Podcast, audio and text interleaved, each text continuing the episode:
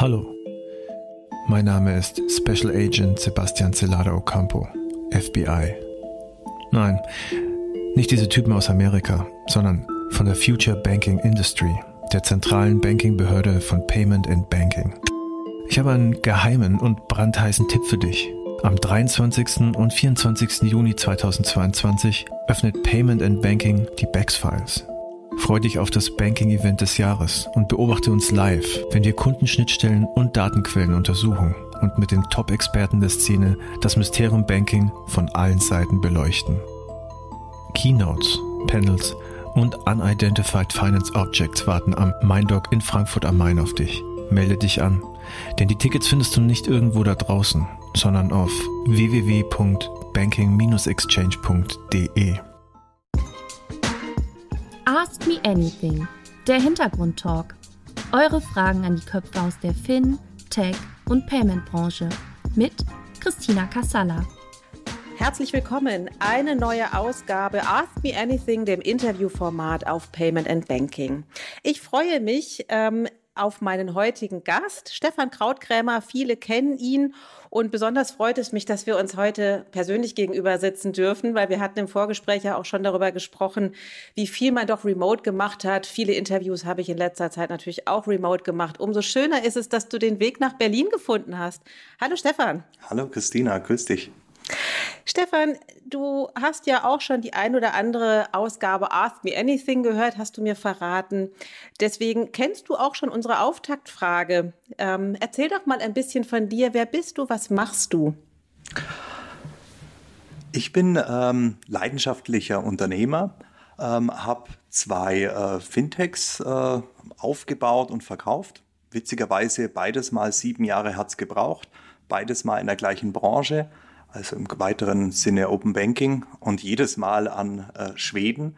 Und ähm, bin jetzt sozusagen nach 15 Jahren Hardcore Open Banking ähm, in der Lage oder eigentlich in der ungewohnten Situation, dass bei mir im Leben gerade alles um mich herum passiert, sozusagen Mitarbeiter neue Karrieren angehen. Und ähm, ich gerade in so einer Übergangsphase bin und in so einer Fade-Aus-Phase und es sehr schätze, einfach mal wieder rauszukommen und zu reisen und eben auch mal wirklich auch persönliche Termine zu machen und die Leute nach drei Jahren mal wieder auch mal wirklich persönlich zu sehen. Und das freut mich sehr.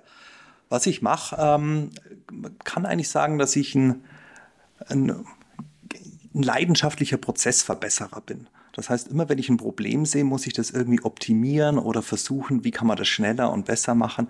Und in dieser dauernden Prozessoptimiererei kommen einem dann immer auch dauernd Ideen und man sucht dann natürlich auch die Herausforderungen. Deswegen, ich hasse Routinen oder ich kann nie das Gleiche machen. Das heißt, ich stürze mich immer wieder in Sachen, die mich wirklich so, wo ich sage, boah, da kann mir auch kein anderer irgendwie helfen. Irgendwie muss das doch auszuknobeln sein, wie man etwas lösen kann. Und das sind so die dauernde Herausforderungen, die ich so suche. Und deswegen glaube ich, kann man schon mit Stolz zu sagen, dass ich eigentlich leidenschaftlich gern eigentlich auch Unternehmer bin. Mhm. Du darfst auch gerne die Unternehmen nennen, die du gegründet hast. Ja, also zuletzt äh, Fintech Systems mhm. haben wir an Tink verkauft. Mhm die dann auch äh, recht schnell an Visa verkauft wurden, weshalb wir jetzt äh, eine Visa-Company sind, immerhin der weltgrößte größte Finanzdienstleister. Ja, und zuvor habe ich äh, im Gründerteam Sofortüberweisung aufgebaut, also wirklich Mitarbeiter ersten Tages, Internetanschluss installiert, hingestellt. Dann, äh, es gab schon Prototypen, die Studenten von damals motiviert, den neu zu bauen und haben damals Sofortüberweisung aufgebaut. Da war ich COO und das haben wir dann an Klarna verkauft vor äh, acht Jahren. Und das war auch so ein bisschen der, der Grundstein, wo ich so mir dachte, hm, Sofortüberweisung, da haben wir eigentlich angefangen mit einem ganz, ganz doofen Produkt. Das war nur eine Überweisung. Und das Online-Banking hat so viel weitere Funktionen und Möglichkeiten. Und mir war klar, die, das ist mir nicht mehr geboten in einem Unternehmen, das so äh, Buy Now, Pay Later, da ist Sofortüberweisung das totale Gegenteil davon. Erst zahlen und später dann irgendwie die Ware bekommen. Und das äh, dachte ich mir, hm, da bekommt man nicht mehr so viel Support dann, das wirkliche, dieses Kernprodukt dann, ich sag mal, zu diversifizieren und was Neues zu machen. Und so kam es dann damals zu der Idee, was Neues zu gründen. Okay. Über Klarna, über Tink, über Schweden werden wir später sprechen. Aber mal zu dir, bevor das alles losging. Ähm, Aus was für einem Elternhaus kommst du? Ist dir das Unternehmergehen mit in die Wiege gelegt worden? Ich, ich sag mal, es gibt bei mir so wie, Mr. Jekyll und Mr. Hyde oder Ying und Yang. Das kann man sehr schön sehen an meinen Eltern. Meine Mutter ist äh, Lehrerin und Künstlerin, malt gerne, hat viel mit Farben, Kreativität zu tun.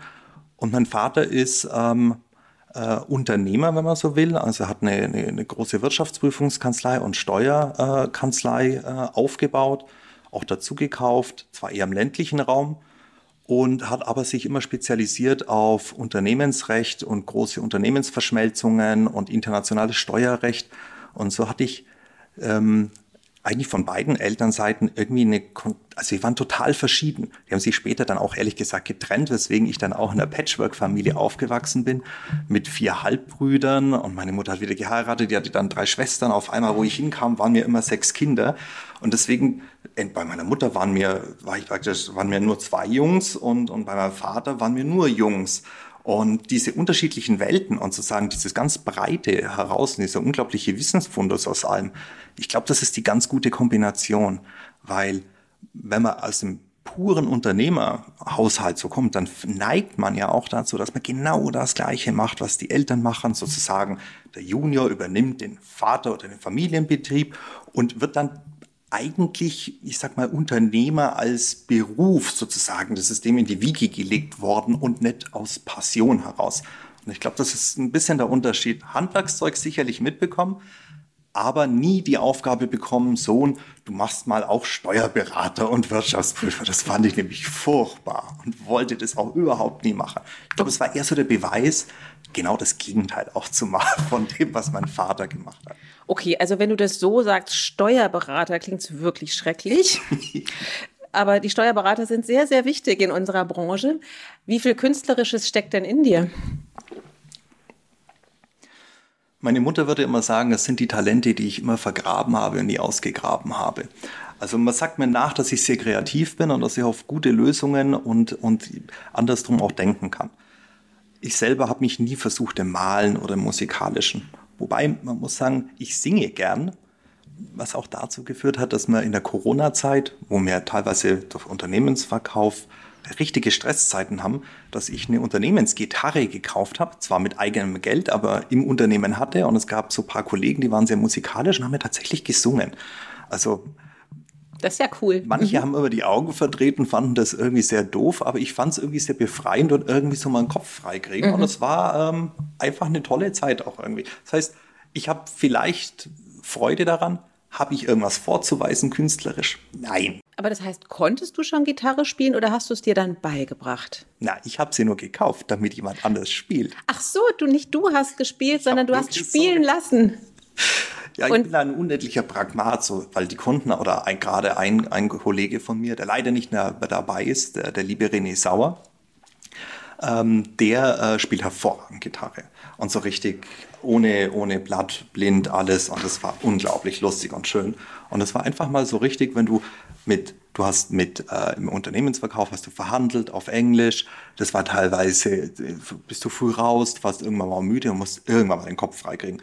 Und du konntest auch nicht wirklich rausgehen während der Corona-Zeit. Und da war das irgendwie eine ganz, ganz äh, schöne Abwechslung wenn man mal einfach mal so fünf bis zehn Minuten einfach mal so mal kurz zwischenrein einfach mal Gitarre raus und dann finden sich ja immer ein paar mit Kollegen, wenn sie da sind, die mitsingen. War eine super lustige Zeit. Aber mit Künstlertum oder musikalischer Begabung hat das nichts zu tun. Das ist eher vielleicht so der Spaß an, am einfach mal singen. Aber das ist ja also ganz interessant, weil ja viele Gründer und Unternehmer ja doch auch Möglichkeiten finden, um Mitarbeiter im weitesten Sinne zu entertainen. Also manche haben ein Fitnessstudio im, im Raum. Ich war neulich mal bei einem, äh, tatsächlich auch mal bei einem Unternehmen, die hatten einen Bandkeller, mhm. weil es einfach eine Unternehmensband gab. Und äh, da war das so ähnlich wie bei dir. Ne, hat der Gründer auch gesagt, also ich selber kann das gar nicht so richtig gut, aber ich gucke es natürlich bei den Kollegen ab und finde es schon auch toll, gerade so nach Feierabend dann mal zu entspannen, ja, bevor man mhm. dann nach Hause fährt. Ja. Also wir haben ja auch das Glück, dass zum Beispiel bei uns in München im gleichen Gebäude ist tatsächlich ein, ein sehr schönes Fitnessstudio. Und es gibt, ich bin jetzt nicht so sportbegeistert. Ich schwimme gern, aber da gibt es sogar ein kleines Schwimmbad. Und äh, da finden wir uns so, ich sag mal, einmal die Woche schaffen wir es. So ein paar Kollegen, wo wir dann tatsächlich auch runtergehen, machen dann Sport. Jeder macht sein so, eine gute halbe Stunde.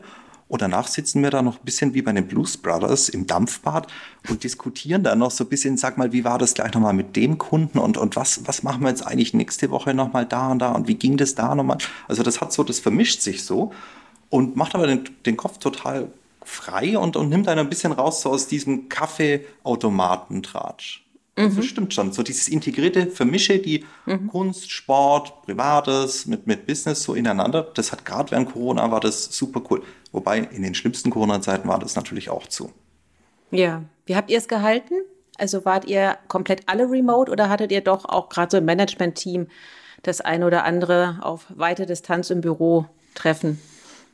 Ähm, ich sag mal, wir mussten niemand aus dem Büro verjagen. Es fand sich eine sehr große Akzeptanz des Homeoffice, so dass nachher derjenige, der im Büro war, immer den Komfort hatte eines großen Einzelzimmers und ähm, das von einigen Kollegen sehr gerne genutzt worden, die entweder wegen wohnlicher Situation da zu Hause das einfach nicht möglich war oder um einfach, ich sag mal, doch mal wieder liebe Kollegen zu treffen und sich einfach mal wieder mit anderen Menschen außer vielleicht der unmittelbaren Nachbarschaft irgendwie auszutauschen. Und das war schon, also das hatte eine sehr eingeschworene eigene Dynamik, aber es gab Kollegen, die habe ich auch eineinhalb Jahre einfach nicht gesehen. Aber wir haben es, ich sag mal, wie es auch jeder sagt, das Digitale hat besser funktioniert als gedacht. Ich war da am Anfang auch sehr skeptisch.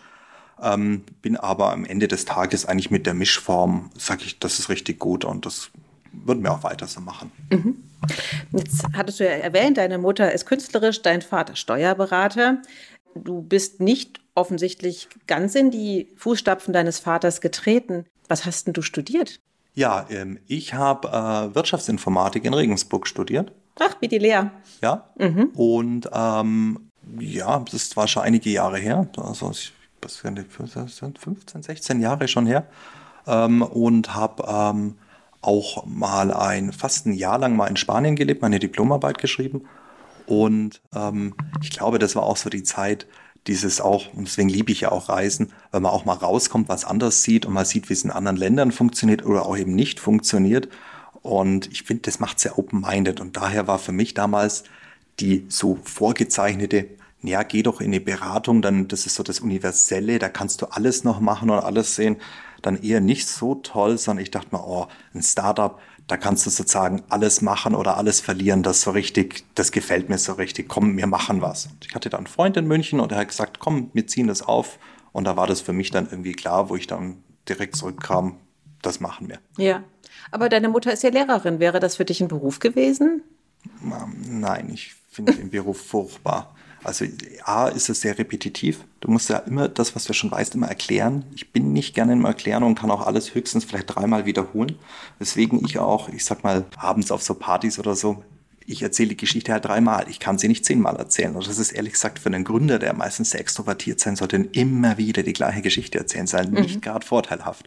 Das heißt, der Lehrberuf ist für mich vollkommen ungeeignet und ich bin ehrlich gesagt auch sehr ungern in die Schule gegangen Ach ja. Ja, und ich habe es auch wirklich auch gehasst. Also für mich war Schule sozusagen das Unding des Lebens. Also ich war so froh, wo es rum war. Was fandst du an Schule so schlimm?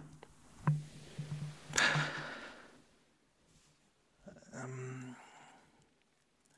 das Auseinandersetzen mit also Lernen, also binäres Lernen und nicht immer verstehen, welchen Sinn hat es. Und das habe ich bei den meisten Fächern ähm, sei es Geschichte oder äh, ähnliches, habe ich gesagt, ja, das ist zwar interessant, aber nachher ist das Pauken von Jahreszahlen oder auch im Deutschen Gedichte oder sowas lernen, das fand ich einfach furchtbar. Es gab immer, es gab Fächer, wo ich dann sage, oh, die mache ich eigentlich ganz gern, die gingen mir dann irgendwie leicht von der Hand. Und das waren gerade dann auch so IT-Fächer, wobei zur damaligen Zeit was war die IT-Ausbildung an der Schule damals? Da gab es äh, Rechnergeneration, also Schreibmaschinen und es gab einen PC-Raum ein Technikraum. Und da waren dann so schön surrende alte PCs mit so Röhrenmonitoren. Und jeder kennt es noch. Früher hat ein PC ein richtiges, der hat richtig mit dir gesprochen. Also wenn du den angemacht hast, der hat gesummt, der hat gesurrt. Dann diese Einwahl damals, das Internet, das hatte so einen richtigen Ton und so. Das waren so, und die Tastaturanschläge hatten so richtig einen schönen Klackton. Und da hat man zum Beispiel einfach zehn Fingerschreiben gelernt. Und das, und die erste Textverarbeitung. Das war, fand ich damals schon super spannend. Allerdings mussten wir vor allem auch Steno lernen äh, und tatsächlich auf einer Schreibmaschine noch die Prüfung ablegen.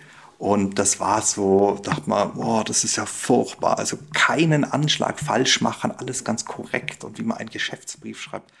Naja, das war dann die Lust dann auch wieder schnell dahin. Habe ich das gerade richtig verstanden? Du hast Stenografie noch gelernt. Ja. Hast du das irgendwann noch mal gebraucht? Nein, nie wieder.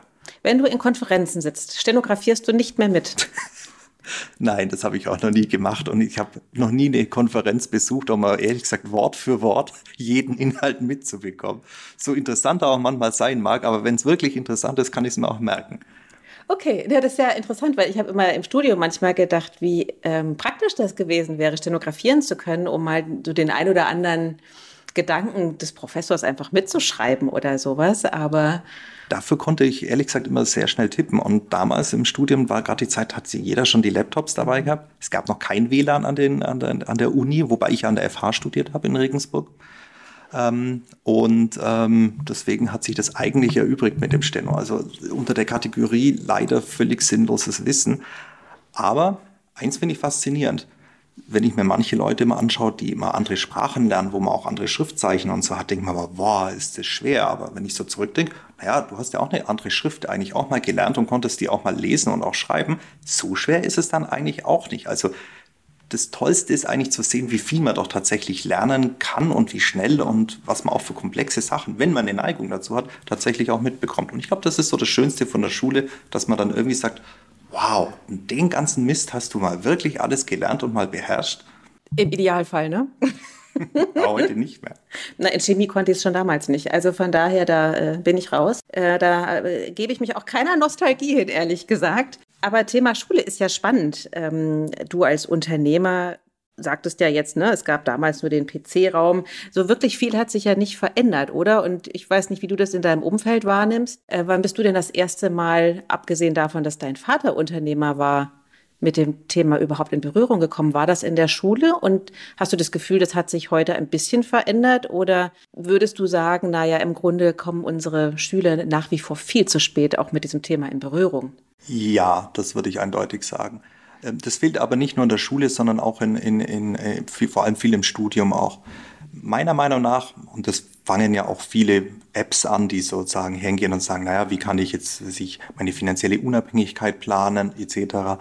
Ähm, die versuchen das ja ein bisschen aufzuholen, aber es fehlt in der Schule eigentlich diese ganze Grundhaltung von, ähm, ich sag mal, ganz praktische Dinge. Ähm, wie finanziere ich mein Leben? Wie funktioniert die Rente? Wie spare ich? Ähm, wie investiere ich? Ähm, wie funktioniert, das lernt man zwar Mathematikunterricht, äh, richtige Zinsrechnung und Prozentrechnung, aber erst sehr spät und eigentlich viel zu wenig. Das Einzige, was ich heute aus der Schule wirklich täglich noch irgendwie anwende, ist eigentlich Prozentrechnung und so weiter. Determinantenrechnung habe ich nie wieder gebraucht. Ich wüsste auch gar nicht mehr, wie es geht. Kurvendiskussion. Ja, super spannend, dass sowas funktioniert, aber irgendwie super nutzlos für mich im ganzen Alltag. Und auch die Haltung damals, ähm, was bedeutet dann eigentlich Unternehmertum? Das war das Bild oder ich, ich, der Grundfehler ist schon deswegen, es sind keine Unternehmer in Schulen und im Studium oder sehr wenige, sondern es sind Lehrer. Und Lehrer, so sehr ich das auch schätze, dass die, die Leute den Beruf machen, die haben eine andere Haltung. Für die ist es sozusagen ein Fremdberufsbild und können das daher auch nicht, ich sag mal, so natürlich vermitteln wie ein Unternehmer. Und für mich wäre es heute völlig unmöglich, in eine, in eine, in eine höhere Klasse zu gehen und dann betriebswirtschaftlichen äh, Grundlagenunterricht oder sowas auch zu halten, weil mir dafür sozusagen die Qualifikation fehlt. Und wenn die Systeme da durchlässiger wären, dass man auch tatsächlich, ich sag mal, durchlässiger wird und auch Quereinsteiger und so weiter viel mehr in die Bildung reinholt, glaube ich, könnte man das Ganze auch viel niedrigschwelliger machen, auch für Schüler oder Studierende, die dann dafür einen anderen, ich sag mal, äh, einen anderen Bezug dazu bekommen, solchen Weg auch einzuschlagen. Ja. Du hast ja selber auch natürlich ähm, in deinen beiden Firmen auch selbst geheiert. Nach welchen Kriterien hast du denn gesucht? Gerade wenn du das eben auch forderst, Quereinstieg zum Beispiel die, die erste Kriterium eigentlich immer war, ähm, ob, die, ob die Leute, wie, wie deren Haltung ist. Also wie stehen die eigentlich zu ihrem Beruf? Ist es für die, es kommt auch immer sehr auf die Position drauf an. Das heißt, ich sage, ein Mitarbeiter im Callcenter, der kommt rein, der beantwortet den ganzen Tag Telefonate, der hat vielleicht gar keine Karriereambitionen. Da ist es, ich sag mal, kommt rein, kommt raus, ist praktisch, er ist das Produkt, muss so und so viel telefonieren, muss da sein, muss funktionieren, ist was anderes, wie wenn du jetzt einen Top-Produktmanager möchtest. Und da ist einfach die Frage, warum machen die Leute das? Das heißt, was ist die Haltung und was ist deren persönliches Ziel?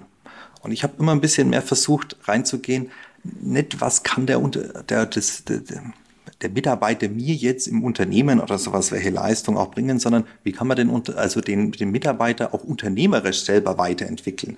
Also was, die blöde Frage ist, wo sehen Sie sich in zehn Jahren, ist doch Quatsch, die weiß doch keiner. Aber man kann ja zumindest mal Optionen mit ihm mal diskutieren und Möglichkeiten evaluieren und auch Leute auch weiterbringen und sagen, was würdest du denn gerne mal machen und wie kann ich dich dabei unterstützen? Und auch, ich sag mal, aus vielleicht auch private Sachen oder sowas viel stärker mit einnehmen.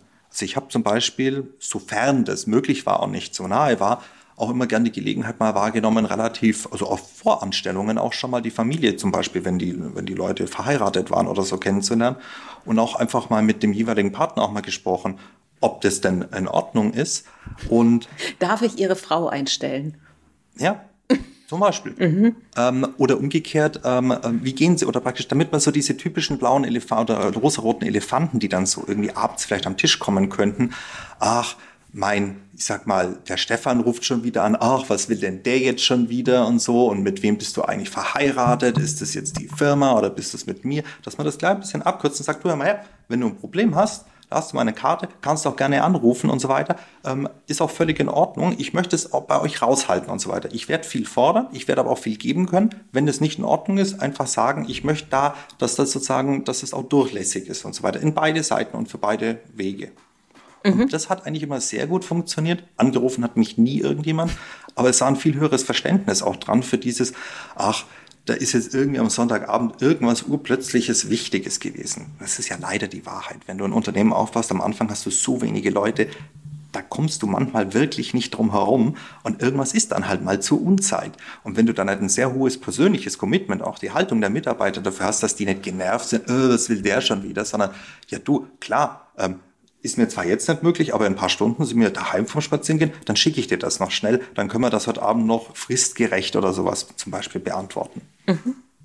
Du sagtest gerade die Frage, wo siehst du dich in zehn Jahren? Was hast du denn gedacht, als du dein erstes Unternehmen gegründet hast, wie das bei dir in zehn Jahren aussehen würde? Wie bist du gestartet?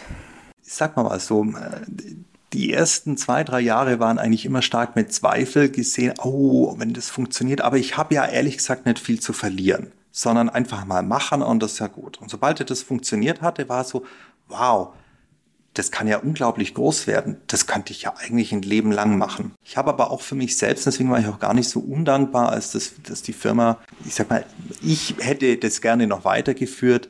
Ähm, aber ehrlich gesagt, das Angebot war viel zu gut und die Zeit war auch reif und ähm, das war ähm, durchaus sinnvoll, das damals zu, zu verkaufen. Von welcher sprechen wir jetzt? Von der Sofort. Ah ja. Mhm. Dass ich mir damals einfach gesagt habe, es ist eigentlich auch wichtig, dass du mal alle sieben Jahre spätestens was Neues machst weil ansonsten wirst du sozusagen irgendwie lahm und betriebsblind und du gewöhnst dich so dran. Du wirst immer herausgefordert. Du warst schon immer sozusagen, ah, der COO, der ist schon immer da. Bist du überhaupt noch sozusagen der Richtige für die Phase? Und ganz ehrlich, wahrscheinlich war ich es auch gar nicht mehr. Und deswegen war das auch ganz gut, weil es sozusagen wieder back to the roots war und die Zeit war perfekt damals, weil es war zwar schade, dass so viel verkauft wurde, aber wir hatten ja damals ähm, für die, also die Idee für die Fintech Systems war ja eigentlich eine Weiterdenken der, der Chancen durch das Open Banking. Und Sofortüberweisung war ja damals auch sehr umstritten und auch sehr verklagt und von Banken auch nicht unbedingt geliebt, obwohl es eine Riesenchance war, ähm, hat ja dazu geführt, dass es ja mit der Regulierung der PSD2 damals ja sozusagen der Grundstein dieser Regulierung war. Und ich wusste ja damals, es kommt die PSD2 das hat keiner so richtig auf dem Schirm, dass das doch krasseren Einschnitt hat, als das heute jeder so glaubt. Jeder dachte, da wird nicht viel passieren, so ein bisschen Drittdienstleister, aber an uns Banken kommt keiner vorbei. Ähm, man hatte natürlich durch den Verkauf natürlich das entsprechende Kapital, wo man sagt, das ist doch egal, das haust man jetzt wieder auf den Kopf. Du würdest es das Leben lang immer bereuen, wenn du es nicht wenigstens mal noch probiert, hätte, äh, probiert hättest ähm, ein sehr, sehr gutes Netzwerk an total cleveren und guten Leuten, die mehr können als du, die dir vertrauen, die da einfach sagen, klar, komme ich mit oder ich wusste, da kannst du sehr gute Leute noch mitziehen aus den Teams. und ähm, ein unglaublich gutes Marktnetzwerk, wo du einfach sagst, ja klar, du, du weißt ja noch, du hast die letzten Jahre mit den und den PSPs gesprochen, da kennst du noch die Leute. Das heißt, es waren unglaublich gute Voraussetzungen. Deswegen war das damals eigentlich nur natürlich zu sagen, nee, wir gehen raus, wir gründen was Neues. Da hat ihn zwar jeder für verrückt erklärt, aber im Nachhinein war das genau das richtige Bauchgefühl zu sagen, nee, jetzt hast recht. Mhm. Wolltest du als Kind reich werden? Das ist ja so ein Kindertraum. Ich werde reich. Hm, ich sag mal so, ich habe immer als Kind gern gespart und habe mein Geld auch immer so gern zusammengehalten. Für mich war aber Reichtum, wenn ich mal im Monat 5000 Mark verdiene. Und das war sozusagen mein Kindertraum. Wenn du mal so viel Geld verdienst, dann bist du auch wirklich reich, weil dann kannst du dir ja wahnsinnig viel kaufen. Das war sozusagen meine kindliche Vorstellung von Reichtum. Wie alt warst du da? Acht.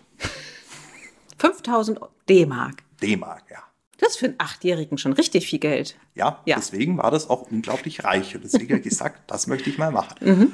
Und dann, ich habe damals schon versucht, immer so Wirtschaftswoche zu lesen und habe damals auch schon immer gern mich mal interessiert hinten, ah ja, was sind das da hinten, Aktien und so und wie funktioniert das? Und dann kann man Unternehmensanteile kaufen. Ich wollte damals immer den Bremer Vulkan kaufen, weil die waren die billigsten Aktien.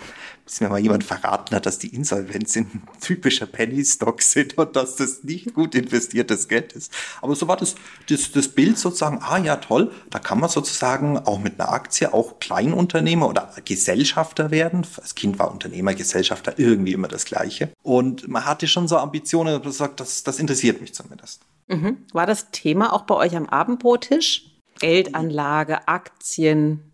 Ja, das war in der Tat. Also nicht Aktien, aber Unternehmertum. Das lag einfach daran, dass mein Vater natürlich, ähm, durch das, dass er ähm, vor allem ja auch Wirtschaftsprüfer war, ähm, natürlich immer in viele interessante, vor allem eher bayerisch-mittelständische Unternehmen kam, die aber sehr international gearbeitet haben. Und da gab es schon immer ähm, damals Diskussionen bei uns äh, am Tisch dann auch mit meinen Brüdern, wo mein Vater dann sozusagen so Thesen geworfen hat, wie er würde nie einen einstellen, der nicht gedient hat beim Bund und weil das sind ja unzuverlässige Leute, wenn man schon nicht mal dem Vaterland dienen kann, wie kann man dann zuverlässig in einem Unternehmen sein? Und diese Steilvorlagen, die haben super für Diskussionen hergehalten, weil natürlich meine ältesten Brüder, die haben auch gesagt, ja, der eine hat gesagt, ja, geht zum Bund, der andere hat gesagt, kategorisch nein, macht er nicht.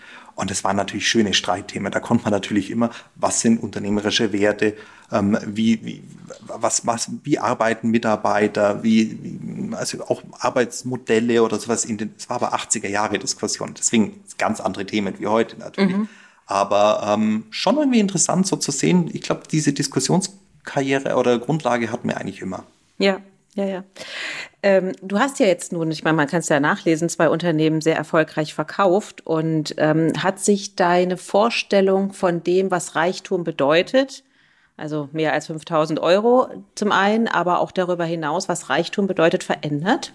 Eine sehr philosophische Frage im Grunde. Ja, weißt du, Reichtum als Ziel hatte ich nie, sondern immer Unabhängigkeit. Und das war auch immer meine größte Triebfeder, auch Unternehmer zu sein, weil ich hatte in meinem ganzen Berufsleben, habe ich nie an jemand berichtet. Ich fand das mal sehr witzig, wo ich dann so nach ein paar Jahren mal mit so Konzernen, äh, Konzernen zu tun hatten und die mich immer gefragt haben, an wen berichtest du? Sag ich, ich berichte an niemanden, weil ich bin irgendwie ganz oben, also an, wüsste nicht an, an Gesellschafter vielleicht, das aber die fragen mich ja nichts. Mhm. Ähm, diese Unabhängigkeit. Und ich glaube auch diese Unabhängigkeit sich so zu bewahren, auch im Kopf, ähm, das ist eigentlich richtiger Reichtum. Zu tun und zu lassen, sozusagen, sofern es möglich ist, wann man kann und da auch, ähm, ich sag mal, auch nicht in irgendeine Schublade gesteckt zu werden oder auch in irgendwie irgendwelche Erwartungen erfüllen zu müssen, das hast du so zu tun oder so. Und deswegen hat sich bei mir nichts verändert. Also ich habe mir nichts gekauft, ich glaube, das Tollste ist, dass ich einfach äh, mal die Freiheit habe, mal ein paar Tage tatsächlich, also doch, ich habe mir eins geschenkt, ähm, jetzt lache nicht, ich habe mir ein Interrail-Ticket gekauft, weil das ist ja eins meiner Themen, das wollte ich schon seit meiner Schulzeit machen, hatte nie Zeit dafür gefunden mhm. und habe mir so eine Liste ge geschrieben mit Sachen, die ich mal unbedingt mal machen will. Und weil ich immer so getrieben war in meinem Leben mit Schnellschule fertig werden, ja schnell äh, studieren und auch möglichst schon die Prüfungen vom nächsten Semester schon dieses Semester auch mitschreiben, damit du schnell, schnell fertig wirst. Äh, weil ich habe ja dann mit 22 zum Arbeiten angefangen. Und ab dann war ich ja Ende 20 erst, wo man dann sofort verkauft hat. Oder? Naja, Anfang 30 vielleicht. 22 Jahre, 7, 8 Jahre. Um, nee, du hast 30. nicht verraten, wie alt du bist, deswegen kann ich das jetzt nicht. Ähm und Und ähm, so würde ich eigentlich den, hat sich, ne, es hat sich eigentlich nicht viel verändert, glaube ich, weil ich dem nie hinterhergejagt bin. Mhm. Interrail, ja? Interrail. Ich wusste gar nicht, dass es das tatsächlich noch gibt. Ja, klar gibt es das noch. Das gibt es auch für Erwachsene. Okay. Und das neulich gab es eine Aktion, weil es ist 50 Jahre alt geworden und dann gab es einen 50-prozentigen Rabatt auf ein Interrail-Ticket. Und da ich ja bayerischer Schwabe bin und natürlich so Rabattaktionen immer besonders verfallen bin, musste ich mir das dann kaufen und dachte mir, ah, da werde ich jetzt mal meine ganzen alten Studienfreunde im Ausland mal besuchen mhm. und ähm, habe auch vor, diese Woche noch nach Amsterdam zu fahren. Da werde ich das das erste Mal dann mal anbrechen und für eine Fahrt nach Amsterdam mal einlösen und auch wieder nach Hause. Und dann habe ich noch drei Monate Zeit, irgendwie in Europa mal Ecken anzuschauen, wo man sonst nie so hinkommt. Mhm. Also bisschen Osteuropa, nicht ganz so wegen der ganzen aktuellen Situation, aber äh, es wird mich schon mal so reizen. Also Slowenien oder vielleicht Kroatien oder mal Richtung Albanien. Wobei ich glaube, Albanien gehört nicht zu Interrail dazu. Aber lange Rede, kurzer Sinn. So das Thema Freiheit und auch die, die Unabhängigkeit, mal Dinge zu machen, wo man sonst nicht macht, das ist für mich persönlicher Reichtum. Naja, nun ist ja das Thema Geld in, in Deutschland vor allen Dingen ja sehr tabu besetzt. Wie nimmst du die Diskussion in, also gerade um Unternehmertum, Reichtum durch Exit, wie nimmst du das hier wahr? Also wie läuft die Diskussion? Du hast ja auch international eben auch Erfahrungen, auch mit den Skandinaviern. Ähm, führen wir hier die Diskussion anders als in anderen Ländern? Und wenn ja, wie? Da werde ich dir nichts Neues erzählen. Also ich habe einen amerikanischen Schwager, ähm, der ist selber Unternehmer und ähm, die reden ganz offen sozusagen über Reichtum, weil Reichtum ist ähm, Erfolg und Erfolg findet man gut, das teilt man. Also da ist es vollkommen normal, dass man die Garage aufmacht und das tolle neue große Auto und irgendwelche Boliden oder irgendwelche Flieger oder ähnliches da bewundert und das kommt nicht irgendwie angeberisch, snobbisch und so weiter rüber und sozusagen da ist so eine Art, wow cool, du hast es gemacht Mentalität. Und ich würde zumindest im deutschen Kulturkreis ist, ist, ist, das Thema zumindest immer stark gemieden oder so weiter. Also es spricht keiner an, es will auch keiner wissen. Und zudem muss ich ja sagen, es ist auch ein bisschen peinlich, gerade wenn man im Münchner Raum lebt. Und in München diese Zuschaustellung auch sozusagen von, ich sag mal, möchte gern Reichtum, sozusagen die geleasten Porsches überall, aber müssen nicht alle geleast sein oder sowas, aber diese permanente Zuschaustellung von dicken Uhren, großen Autos, ähm, ich definiere mich über Objekte und so weiter, ist auch nicht so meine Welt. Hm, ich glaube aber, das führt ein bisschen auch so dazu, dass man auch gar nicht so drüber redet, woher kommt das Geld eigentlich oder ist es auch wirklich tatsächlich selber alles hart erarbeitet. Vielleicht liegt es auch daran, dass es in Deutschland tatsächlich auch zu wenig Unternehmertum gibt und zu wenige auch äh, Erfolgsstories gibt, sodass da auch viel vererbtes Vermögen da ist, was ich sag mal einfach ein bisschen ungerecht in der Gesellschaft immer erscheint. Der ist ja schon mit einem goldenen Löffel im Mund geboren worden. Und ich glaube, diese diese, so wie man geboren wurde, das kommt nachher dann auch weiter, ist bei uns im Kulturkreis so ein bisschen vielleicht auch mit ein bisschen Ablehnung und Neid verbunden. Müssten wir mehr über Geld sprechen, um Unternehmertum zu fördern? Wir müssten auf jeden Fall darüber sprechen, wie wir denn äh, Anreize schaffen, ähm, dass das Geld auch, äh, wenn man unternehmerisch wird, im Leichten auch bei Mitarbeitern ankommt. Es ist als deutsches Unternehmen ein völliges Unding, äh, dass wir immer noch keine wirklichen virtuellen Mitarbeiterbeteiligungsprogramme haben, die attraktiv sind. Also es ist tatsächlich so, Mitarbeiter müssen den vollen Einkommensteuersatz bezahlen und damit ist diese, ich sag mal, das niedrigschwellige Unternehmertum. Also das Tollste ist doch, wenn man nach dem Studium vielleicht in ein bisschen so ein Grown-up-Startup reinkommt, da vielleicht sich irgendwie hervortut, was Gutes macht und dafür vielleicht einfach schon mal so ein bisschen so einen kleinen Virtual Share bekommt, der, wenn das Ganze erfolgreich wird, so als Grundstock dient für ein Invest in ein Unternehmen. Und dann kann man sich dann, und das ist ja bei vielen so, die meisten, die ja in so, in so Startups drin waren, gründen nachher ja dann auch wieder selber was.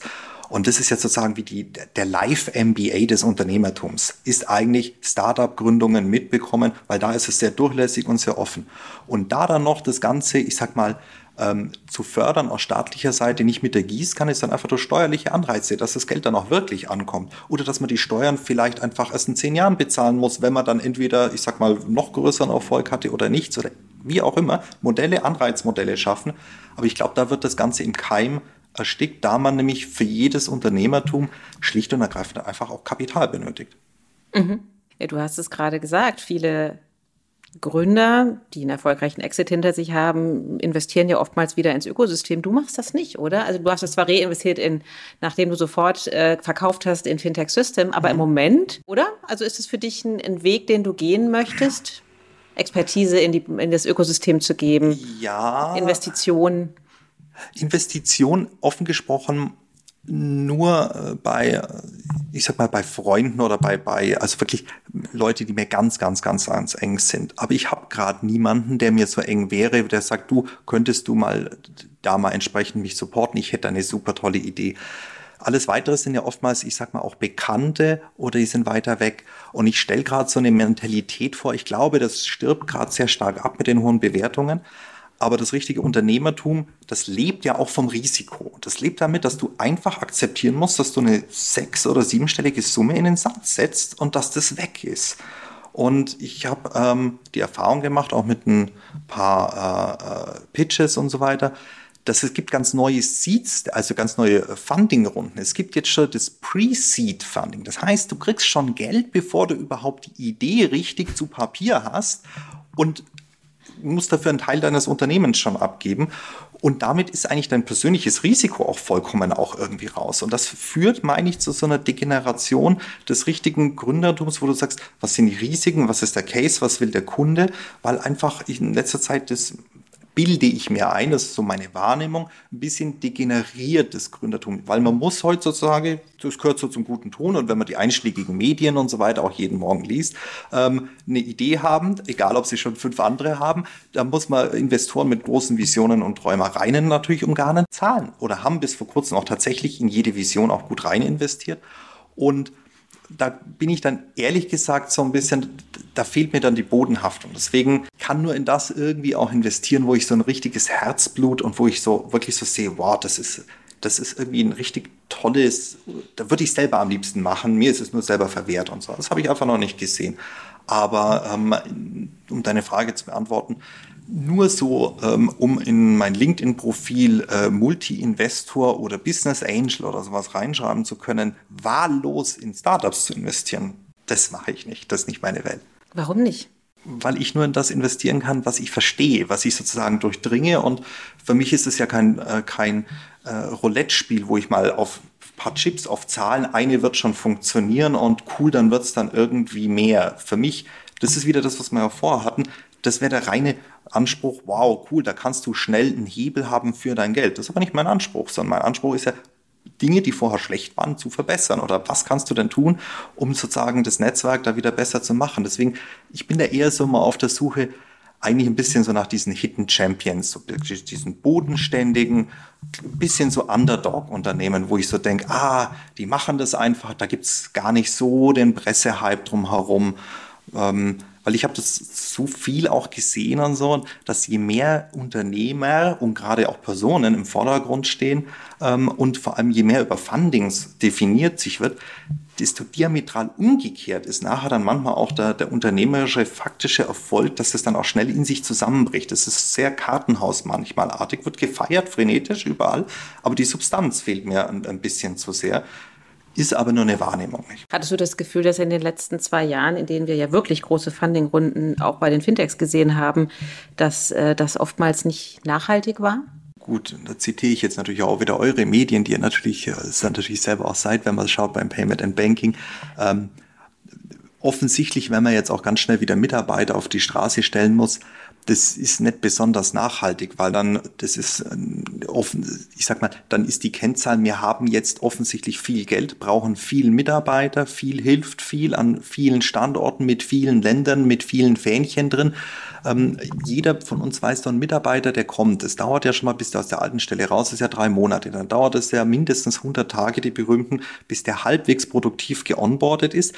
Dann haben die Leute ja auch noch Urlaub in ihre mindestens vier Wochen. Das heißt, irgendwie, damit ein Mitarbeiter produktiv wird, dauert es eigentlich ein Jahr. Wenn du die dann auch wieder rauswerfen musst, das kostet dich ja A Geld und B, ich sag mal, da bist du ein halbes Jahr, das dann auch wieder reputativ dann irgendwie auch das Offboarding kostet ein saumäßiges Geld. Du hinterlässt eine Lücke, trendmäßig schlecht. Das finde ich dann irgendwie auch ehrlich gesagt wahnsinnig schlecht gemanagt.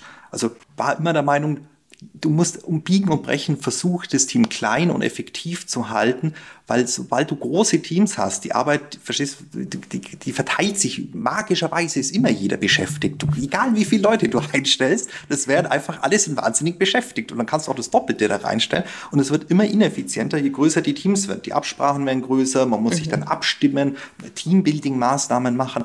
Das ist dann sozusagen, das, das verliert an Traktion. Das ist nicht mehr schlagkräftig, effektiv. Und ähm, ja, so würde ich sagen, das, ich sag mal, das schnelle Geld, das ist schon auch, ich sag mal, irgendwie auch Gift für ein Unternehmen im Wachstum, weil man die Prioritäten dann meiner Meinung nach ein bisschen anders setzt. Und die Effekte daraus, die kann man nur ganz schwer wieder heilen. Mhm. Ja, ein interessanter Punkt, ne? weil natürlich ist ja der Wunsch immer, schnell viel Geld aufzunehmen, um schnell zu wachsen. Aber es ist ja auch ein bisschen VC getrieben oftmals. Ja, ja, jede, jeder VC hat uns immer gebeten, wir sollen doch mehr Geld nehmen. Wollt ihr nicht noch mehr machen und so. Und ähm, weil das ist natürlich klar, aus deren Sicht, die müssen natürlich, der Aufwand ist der gleiche, ob die jetzt eine, fünf oder zehn Millionen oder 20 Millionen investieren. Und je größer das natürlich ist, desto mehr Geld haben die jetzt da in der Firma in einer früheren Phase allokiert. Ähm, die müssen das natürlich irgendwie unterbringen. Und ähm, das ist natürlich dann auch verlockend. Aber das ist ein anderes Prinzip, ist ja auch die, die hohe Burnrate, die ist ja gewünscht sogar. Weil man wünscht sich, dass bald ein noch größerer einsteigt, der dann möglichst schnell eine Bewertung, die noch größer ist, ja. mit einer vielfach höheren Bewertung, mit einem vielfach höheren Ticket, als der alte das macht. Der hat das dann eingeloggt, der ist sozusagen dann vielleicht auch nicht mehr im Lied. Das heißt, das ist auch so ein bisschen eine Teufelsspirale das schnelle Geld ist, ich sag mal, ist, am Ende des Tages gibt immer einen Zahltag und jeder will auch sein Geld mindestens mit einem Potenzial von 10x und so weiter zurückhaben, dann muss man auch irgendwann mal liefern. Das heißt, es ist eigentlich wie eine riesengroße Schuld, die man aufnimmt, wenn man super, super viel Geld einfach wandert. Andererseits, wenn du out of cash läufst, bricht es dir auch das Genick. Das heißt, die Waage daraus, ja. das zu beherrschen, zur richtigen Zeit die richtigen Menge zu haben, das ähm, ist tatsächlich die Kunst. Wann hast du das gelernt? Hat es irgendwann Klick gemacht? Ich glaube, das hat man mitbekommen. Ich, oder ich beschreibe es andersrum. Ähm, beide Unternehmen waren am Schluss profitabel ähm, und haben nie besonders viel Funding oder sowas gehabt. Also bei der Sofort waren es damals, meine ich, so, so gute zwei Millionen, zweieinhalb Millionen insgesamt Funding. Wir bei, bei Fintech Systems hatten so gute fünf Millionen. Und ähm, ich glaube, dass halt, wenn man aus, oder anders gesagt, wenn du die Chance hast, schnell profitabel zu werden, kriegst du sehr einfach Geld. Du diktierst sozusagen, zu welchen Bedingungen du das Ganze brauchst und du hängst nicht abhängig am Tropf vom weiteren Geldfluss um jeden Preis und bist daher irgendwie souverän und hast eine gewisse, ich sag mal, eine Verhandlungsmacht. Und du musst immer unabhängig sein, weil den letzten weisen die Hunde, sobald du mal dastehst und sagst, wir brauchen unbedingt Geld, sonst bricht das Unternehmen zusammen, ähm, dann musst du halt die Hosen runterlassen, da wird dir aber auch nicht mehr viel davon bleiben. Die Welt ist ja nicht so, dass man sagt, ja klar, und dann lieber Gründer gehört dir danach noch 90 Prozent der Firma, sondern es ist eher umgekehrt. Da kannst du froh sein, wenn du noch sozusagen so deine Mini-Shares da noch hast, sozusagen fürs, damit man noch dabei ist, sozusagen, aber an sich wenn du mal in so eine Situation kommst, ist es fast wie eine Enteignung deines Unternehmens. Ja, ja, aber das muss man ja auch erstmal verstehen. Und ich meine, gerade der Reiz, und wenn der, der Investor sagt, Mensch, nimm doch mein Geld und so, ähm, das muss man ja auch erstmal aushalten zu sagen, nee, ich will dein Geld überhaupt gar nicht. Die Hauptkunst ist meistens Nein zu sagen. Ja. Die Kunst ist, also mein persönliches Learning war, die ersten Kunden, die wir bekommen haben, da muss ich ehrlich sagen, das waren Kunden, die hat gesagt, nee, die nehmen wir nicht. Die haben mit viel Geld und so weiter, oh komm, baut es doch für uns. Das waren keine seriösen äh, Angebote. Das war verlockend. Boah, toll, dann könnte man jetzt sofort gleich zwei Leute mehr einstellen und der ist sicher. Das war einfach, wo du denkst, boah, wenn du das gemacht hättest im Nachhinein, das war total wichtig, dass du dem schnellen, verlockenden Geld da irgendwie sagst, nee, das machen wir nicht. Oder auch nicht jeden Wettbewerb mitgehen mit irgendwelchen Kunden, wo du dann jahrelang in Supportverpflichtungen drin denkst, dass sich Saugeld oder sowas kostet. Und dieses Nein sagen, nein, wir nehmen nicht mehr Geld auf, nein, wir kopieren nicht die Konkurrenz, nein, wir gehen jetzt nicht sofort international. Der Kunde, also mein Lieblingssatz, ja, aber der Kunde sagt, wenn wir das machen würden, dann würde er das und das machen.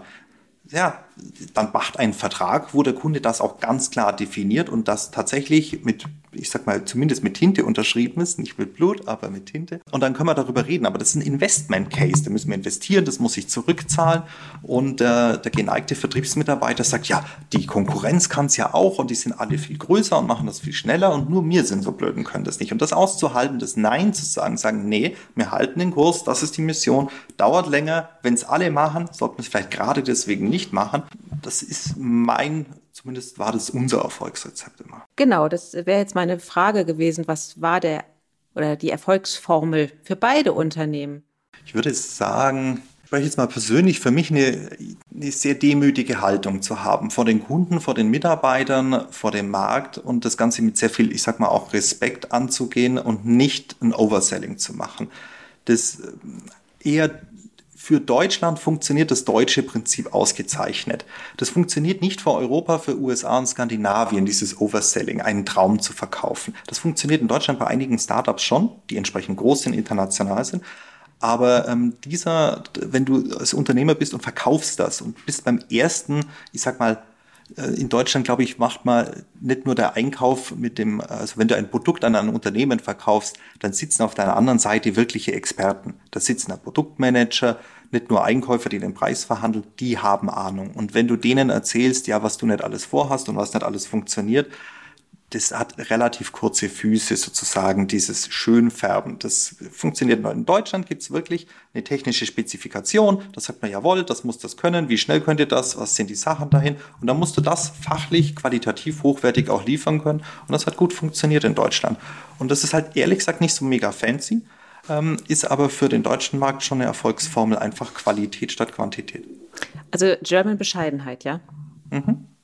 German Bescheidenheit und sich selber die German Angst austreiben und einfach damit auch umgehen zu können, ja, das kann oder wird wahrscheinlich auch scheitern. Also auch dieses, man kann es ja mal umgekehrt sagen, ich glaube, ich habe dreimal in den letzten acht Jahren auf Wochenbasis die Cash-Prognose machen müssen. Also so wirklich haben die Kunden noch die Woche bezahlt, weil nächste Woche wird das abgebucht. Das Geld haben wir nicht mehr so ungefähr. Und das auch einfach auszuhalten und damit auch wirklich das durchzuspielen, so wirklich bis zum Ende. Nee, das wird schon so, das, das klappt schon so. Und natürlich brauchst du auch Glück, mhm. dass es natürlich dann auch wirklich so funktioniert. Ja, ja, in der Tat. Und man muss ja auch die, die innere Ruhe haben, dann das auch auszuhalten. Neigst du dazu, da nicht schlafen zu können? Ja, also ich kenne das zu gut, diese 4 Uhr morgens mit den ersten Vögeln wach werden und müde zu sein und nicht schlafen zu können. Und dann festzustellen, ah, um 6 Uhr morgen, der Doms schreibt was. Hoffentlich schreibt er nichts Schlechtes heute über uns. Und dann festzustellen, oh, der Tag ist unglaublich lange und du bist unglaublich müde. Wieso? Das zehrt schon echt auch an den Nerven teilweise. Und ähm, das, also das ist eine der schönsten Sachen jetzt so seit dem Unternehmensverkauf, einfach mal nachts in Ruhe schlafen zu können. Also der Doms hat dir schlaflose Nächte gemacht. Das ist ja eine ganz hervorragendes Werbung für unseren Podcast hier für Payment and Banking. Aber ähm, weil der morgens um sechs doch immer sein ja, Newsletter Ja, ja, genau. Verschickt. Genau. Und weil er ja dafür bekannt ist, auch ein ja. die Geschichten zu finden. Also es war nicht wegen, sondern ich war um vier Uhr wach und habe dann gemerkt, ah ja, wenn um sechs du den den, den, äh, die, die, die, den Newsletter gelesen hast, jetzt brauchst du auch nicht mehr schlafen. Jetzt kannst so. du sozusagen auch aufstehen. Du konntest nicht um fünf nach sechs wieder schlafen, weil es bei Doms nicht stand. Dann fängst du nämlich an, ach, das ist heute wieder passiert und das machen die da und ah, dann bist du sozusagen wieder voll im Arbeitsmodus drin und das ist anstrengend. Ja. Aber ja, dieses frühe Aufstehen und dann kreisen die Gedanken, ne? Mhm. Die kriegst du auch nicht los. Ich habe irgendwann mal angefangen, mir Hörbücher anzuhören. Mhm. Oder noch besser, ähm, so Geschichtssendungen, weil da gibt's ja kein Videomaterial, weil da irgendjemand erzählt, was vor 300 Jahren war und da gibt's auch keine Bilder, du willst, kannst ja auch nicht sehen.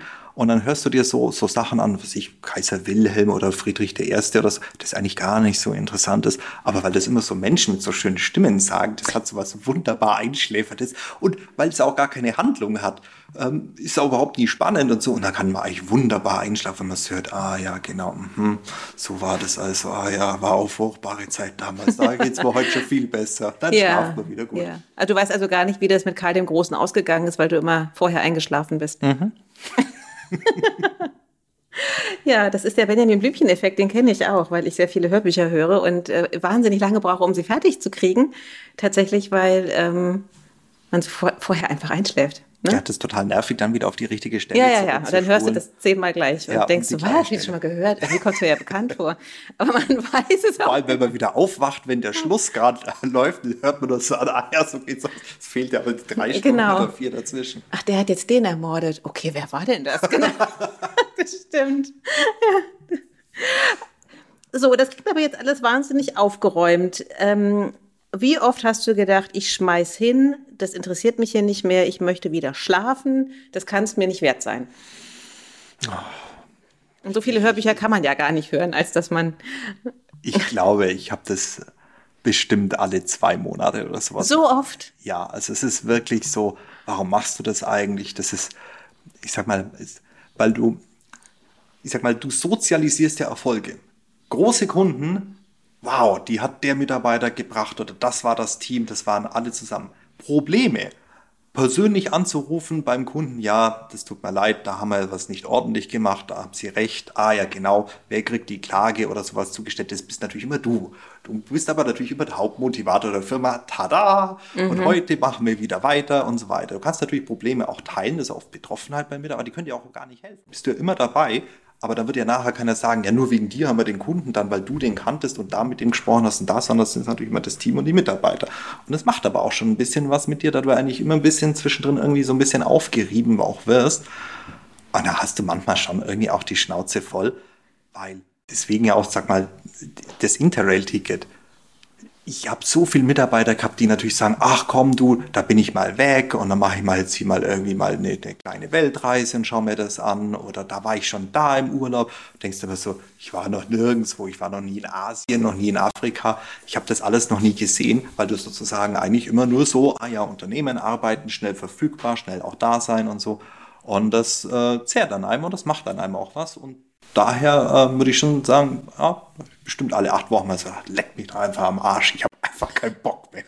Ja, das ist ja auch tatsächlich ein bisschen nachzuvollziehen, weil das klingt ja wirklich furchtbar, was du erzählst. Jetzt, ich weiß jetzt nicht genau, wie alt du bist, aber ich sage das mal ein bisschen böse, Rentner mit Mitte 30. Ist das aber für dich jetzt sozusagen deine Zukunftsvision oder sagst du jetzt, okay, ich gehe jetzt auf Interrail-Tour, aber das weiß ganz genau von mir, ich halte das vielleicht ein halbes Jahr durch und dann kribbelt es mir wieder unter den Fingern? Du musst, ehrlich gesagt, man mag doch gern was machen. Das ist sowas von erfüllend, wenn man irgendwas, was einem Spaß und Freude macht, wo man sagt, wow, cool, das war ein tolles Projekt, das hat mir Spaß gemacht. Ob es daheim jetzt ist, die neue IKEA-Schrankwand aufbauen, wo man sagt, wow, cool, endlich habe ich mal einen gescheiten Schrank oder sowas. Und die ist sehr herausfordernd, ne? Die IKEA-Schrankwand. Mich erfüllt es jetzt nicht, die Arbeit, das ist für mich ein absoluter Horror, wo ich so sage, ja, das verfolgt mir nicht so, aber von Kollegen, die finden es absolut toll. Wow, ich habe da im Garten einen neuen Brunnen gebaut. Ich mir, das ist nicht so meins, aber du definierst dich darüber, hast Freude und triffst auch andere, andere Menschen. Und irgendwie rauszugehen und irgendwie zu sagen, ah, da ist ein neues Thema, das macht mir oder Freude und es gibt ja so einen Rahmen. Dafür stehst du dafür auf, dafür reist du auch wohin, dafür triffst du auch Leute und andere Leute reden ja und ich sag mal, in unserem Alter, jeder ist ja am Arbeiten und macht ja was und so weiter. Nichts ist so furchtbar wie unter der Woche in irgendeinem österreichischen Hotel zu sitzen und da vielleicht mal schön zum Radfahren zu gehen. Aber welche Besucher sind denn da?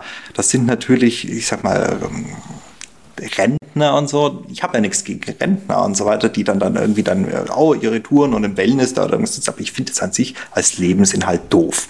Also ich glaube einfach, das Schönste ist einfach, wenn man die Freiheit hat, schöne Dinge zu tun, die einen irgendwie erfüllen, sie aber nicht tun muss und schon gar nicht irgendwelche Jobs machen zu müssen, wo man so sagt, die sind irgendwie was so auf Urschau-Jobs, wo man gucken muss, wann ist endlich fünf, bis ich heimgehe. Ähm, und das bin ich eigentlich ganz froh, dass man das hoffentlich nicht mehr machen muss. Zeitabsitzjobs. Ist Zeitluxus für dich? Mm, ja, es ist auch so, sie ist dann mehr Luxus natürlich, wenn sie besonders knapp ist. Dann freut man sich darüber. Genau. Zeit für einen auch zu haben, ist mir wichtig. Also ich mache zum Beispiel jeden Abend so eine Stunde mit mir selbst. Das klingt jetzt sehr blöd, aber ich beschäftige mich einfach mal, wo ich so sage, ich möchte mit keinem telefonieren, ich möchte nichts von anderen lesen, ich möchte jetzt nicht mit anderen sprechen. Ich möchte jetzt einfach mal eine Stunde die Füße hochlegen, möchte mal irgendwie einfach Musik oder sowas anhören oder so, oder einfach mal spazieren gehen oder vielleicht mal ein Hörbuch hören und einfach so nichts und nur mit mir selbst sozusagen irgendwie im Reinen sein. Kann auch durch Sport und so weiter sein, aber das brauche ich irgendwie. Mhm. Das heißt, wie, also hast du das schon auch in deiner heißen Unternehmerzeit gemacht oder ist das etwas, was du jetzt durch den Rückzug bei Fintech Systems für dich entdeckt hast? Nein, nein, nein, das habe ich schon die letzten Jahre immer gemacht. Weil das mhm. bringt dich auch ein bisschen so, ich, ich, ich nenne das immer so, weil es eine andere Dimension einnehmen. Ähm, abends ich sag mal, romantisches Bild. Du liegst draußen in deiner Hängematte und schaust in den Sternenhimmel und denkst dir eigentlich, was hast du eigentlich für sinnlose Probleme? Die Welt dreht sich weiter, die Sterne waren schon immer da oben und eigentlich ist es doch hier wunderschön. Das heißt, das nimmt dir doch keiner diesen Moment und er ist wunderschön. Und ob jetzt der, der Kunde da irgendwie jetzt dann doch irgendwie kündigt oder ob mit den anderen verlieren oder, oder was der Investor sagt, ist an sich am Ende des Tages völlig, das war schade, aber es ist an sich eigentlich für das große Bild eigentlich völlig nichtig. Und es gibt dann so unglaubliche Kraft und so Erhabenheit zu sagen, stimmt eigentlich, das ist dann halt mal manchmal einfach so. Du machst es halt so gut du es kannst und wenn es halt mal nicht so ist, dann ist es halt so, aber das geht schon weiter. Die Welt dreht sich einfach weiter, egal was da passiert. Und es gibt ja so eine gewisse Resilienz gegenüber diesen kleinen, nagenden Alltagsproblemen, die da immer im Kopf herumschwirren. Mhm. War das auch ein Grund, warum, also auch dieses Gefühl, ähm, ich möchte jetzt doch auch einfach mal mich mit, wie soll ich sagen, Themen auseinandersetzen, wie du halt sagst, mal unterm Sternenhimmel sitzen, auch mal spüren sozusagen. Also es ist, es ist vielleicht doch nicht alles ganz so wichtig, was ich hier in meinem Leben so treibe, dass du verkauft hast. Weil die Frage ist ja ganz oft, habt ihr Fintech Systems zu früh verkauft und hätte daraus nicht ein, ein ja, quasi ein, ein Weltmarktführer werden können? Und warum seid ihr es nicht geworden? Hm. Also es gibt da ganz, ich sag mal, eigentlich klare Überlegungen daher. Ähm, eigentlich haben wir das sogar ein bisschen zu spät verkauft, meiner Meinung nach. Ich hätte es gern früher verkauft. Okay. Ähm, es gibt nämlich auch, man muss ja immer überlegen, wer kauft es und derjenige, der das kauft, der muss ja selber dann sagen, wow, das ist für mich ein guter Preis. Das hat für mich einen noch viel höheren Wert. Und das hat gerade bei, ich sag mal, je, je teurer Unternehmen werden, desto kleiner wird nachher auch dieses Spot, wer kann das dann nachher dann auch kaufen und zu welchen Bedingungen. Und mir waren die Bedingungen nämlich der Freiheit auch sehr wichtig. Weil viele Unternehmen, wenn er verkauft, die Gründer, kriegen dann die Anteile gar nicht, sondern die müssen dann drei, vier Jahre dann teilweise noch dabei sein. Dann ist es teilweise an Erfolge und so weiter gekoppelt. Ähm, und da musst du Garantien abgeben, wie sich das Geschäft möglicherweise entwickelt, wie das in der Vergangenheit alles war. Du musst natürlich auch vieles davon machen, aber für mich ist das wirklich so, ah ja, schön, das ist jetzt verkauft, das ist nicht mehr meins und da kommt jetzt aber auch nichts mehr so wieder. Ah ja, okay, aber da muss ich dann trotzdem noch was machen oder, oder da hat da irgendjemand einen Rückgriff davon und so weiter oder das Geld ist irgendwie treuhänderisch geparkt bis dann irgendwas anderes oder in Aktien und da muss ich, die kann man dann nicht verkaufen, weil die wollen ein IPO machen und dann sind die für Jahre geblockt und das hält dich ja immer in so einer Spule drin und dieses schöne, klare, wow, ist da, Angebot ist gut, also dieses ganz, ich sag mal, das war ein harter Bruch, irgendwie so binär, verkauft, alles weg. Aber es ist auch irgendwie schön, weil dann kann man auch irgendwie auch loslassen und es ist nicht so ein, so ein Ausfaden auf Zeit, was sich dann hinzieht wie ein Kaugummi. Weil du bist, ist ja nicht mehr dein Unternehmen und als Unternehmer musst du dann so zugucken, wie dann urplötzlich alles anders ist und du hängst aber auch irgendwie mit drin. Das war ein Zustand, den wollte ich nicht. Und deswegen war das eigentlich für mich, ich sag mal, wieder mal so nach sieben Jahren eigentlich eine, genau der richtige Zeitpunkt, das zu machen. Und ich muss natürlich eins sagen, ich bewundere ja tatsächlich ja unsere, unsere Käufer, auch Ting, ähm, wie die das geschafft haben mit einem Geschäftsmodell, wo ich sage, technologisch brauchen wir uns da schon fünfmal nicht verstecken von, was die gebaut haben. Mhm. Aber das tatsächlich ähm, mit dem leicht äh, äh, skandinavisch-amerikanischen Weg eher so diesen Traum, wir sind die Größten, wir machen das in den vielen Ländern, wir können das. Und anscheinend da auch ähm, sehr, sehr gute, äh, ich sag mal, Umsatzzahlen auch mit den Kunden, äh, mit, mit ganz trivialen Produkten auch zu bekommen und vor allem auch ganz, ganz anderen Zugang zu Kapital. Und dieser schnelle und größere Zugang zu Kapital, ich würde sagen, der ist fünf bis zehnmal irgendwie leichter als wie hier. Und das ist einfach der Effekt am Ende des Tages. Du kannst noch so gut sein, aber wenn du an einem Pokertisch sitzt und du hast nur noch sozusagen irgendwie einen Chip, um all in zu gehen und dein Gegenüber hat die 20-fache Menge, tust vielleicht lieber sagen, ja, vielleicht nehme ich meinen Einsatz auch lieber vom Tisch, weil ich sag mal, die Größe des anderen ist natürlich auch etwas, wo du sagen musst, ja gut, da kannst du auch gar nicht mehr so viel machen dann. Aber widerspricht das nicht dem, was wir vorhin hatten? Welches? Naja, weil du ja gesagt hast, manchmal muss man halt auch einfach sagen, wir machen es nicht, sondern wir konzentrieren uns auf das, was wir können. Mhm. Wir halten das Unternehmen. Wir müssen halt nochmal die Extrameile gehen, die sogenannte, ja, mhm. aber rollen dann sozusagen mit German Bescheidenheit und German Fleiß vielleicht auch doch den Markt auf, konsolidieren vielleicht selbst. Ja, ich sag mal, wer vielleicht für andere Gründer, die das tatsächlich dann auch so sagen, ich kann das durchziehen, ich habe da noch die Energie zu, ähm, wirklich auch die richtigen. Aber man muss auch seine Grenzen kennen und meine Grenzen sind Unternehmen, wo ich sage 50 bis 80 Leute. Das ist, da kennst du noch jeden, da grüßt du noch jeden persönlich zum Geburtstag, da interessierst du dich auch noch für jeden, du kennst noch jeden irgendwie deiner größeren Kunden. Das hat so alles eine, eine emotional persönliche Note und auch die Größe, wo es dann nur noch um Zahlen geht und Kennzahlen und ähnliches, das ist dann nicht mehr meine Welt, wo ich mich wohlfühle und wo ich mich selbst dann auch ehrlich gesagt irgendwie verkaufen würde für den schnöden Mammum der Größe und des Wachstums. Und da ist halt eben die Zeit, entweder findet man jemanden, der das tatsächlich für einen so weiterführt, oder wenn man die Möglichkeit hat, es gut zu verkaufen, warum nicht auch verkaufen und wenn du sie nicht, ich sag mal, if you can beat them, join them. So, ähm, tu lieber dich mit vielleicht einem Wettbewerber zusammen, als dass du nachher mit wehenden, äh, wehen, äh, wehenden Fahnen trotzig, wir sind aber trotzdem besser und in Deutschland und sind die allertollsten in Deutschland, so for what? Weil das Unternehmertum muss einen sagen, es ist ja kein Selbstzweck. Es ist schon auch Unternehmen aufbauen, groß machen, auch tatsächlich auch Profite auch zu erzielen, Karrieren auch zu fördern, auch neue Karrierewege auch zu ermöglichen und auch nachher die Investoren, die wollen natürlich ihr Geld auch zurückzuhaben. Mhm. Und wenn man damit alle glücklich machen mhm. kann, ist doch jedem gedient. Ja, dann aber tatsächlich die Frage, warum oder wie erklärst du dir, dass äh, Deutschland in Sachen Open Banking sich hat derart abhängen lassen? Zu früh verkauft, äh, nicht Durchhaltevermögen, ich stelle es ein bisschen überraschend, weil es gab ja viele, viele gute Ansätze im, im Markt und ähm, so richtig viele Open Banking Anbieter sind ja nicht übrig geblieben. Viele internationale drängen nach Europa, haben aufgekauft, kommen aus mhm. aller Herren Länder natürlich nach Deutschland und finden hier ein, quasi einen, einen Markt vor, der sehr viel Eigens hätte mhm. kreieren können.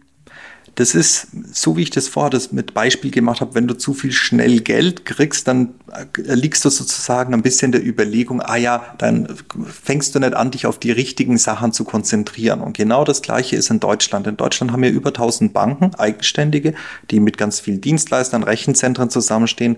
Und der deutsche Markt und vor allem der deutschsprachige Markt, der ist in Europa ja mittlerweile der allergrößte. Das heißt, diesen Heimvorteil, der ist ein Nachteil, weil du nicht gezwungen bist, sozusagen das ganz große Big Picture auch zu machen, sondern du kannst bis zum St. Nimmerleinstag eigentlich mit dem deutschen Markt sehr gut leben.